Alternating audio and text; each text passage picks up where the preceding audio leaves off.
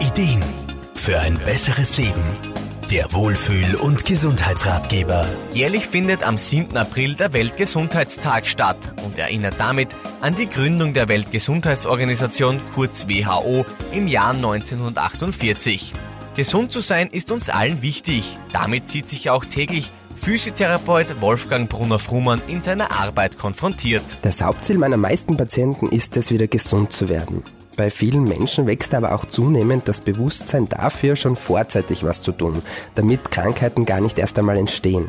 Trotzdem ist in unserer westlichen Kultur immer noch das Lindern von Beschwerden viel stärker im Bewusstsein verankert als das Vermeiden von Krankheiten. Die Krankheitsvorbeugung, im Fachjargon Prävention genannt, steht nunmehr oft im Fokus von Medizinern und Therapeuten und bedarf viel Beratung und Öffentlichkeitsarbeit. Im Grund geht es darum, das Hinterfragen der eigenen Lifestyle-Faktoren, wie zum Beispiel Bewegung, Ernährung und auch die Balance zwischen Arbeit und Freizeit. Es geht darum, wie wir unseren Alltag gestalten und dabei meistens um eine gute Balance, beispielsweise aus der körperlichen Aktivität und Ruhe, einer ausgewogenen Ernährung und das richtige Maß an Genussmitteln. Auch Vorsorgeuntersuchungen, Arbeitsplatzanalysen und das Finden von Hobbys, die Spaß machen und gut tun, sind wesentliche Faktoren. Menschen, die viel sitzen und den ganzen Tag konzentriert arbeiten, profitieren oft von sportlichen Aktivitäten als Ausgleich.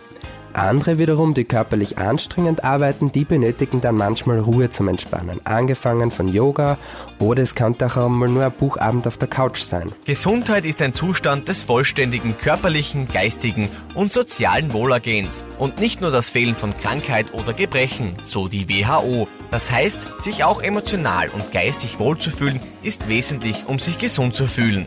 Patrick Vögel, Serviceredaktion. Der Wohlfühl- und Gesundheitsratgeber. Jede Woche neu.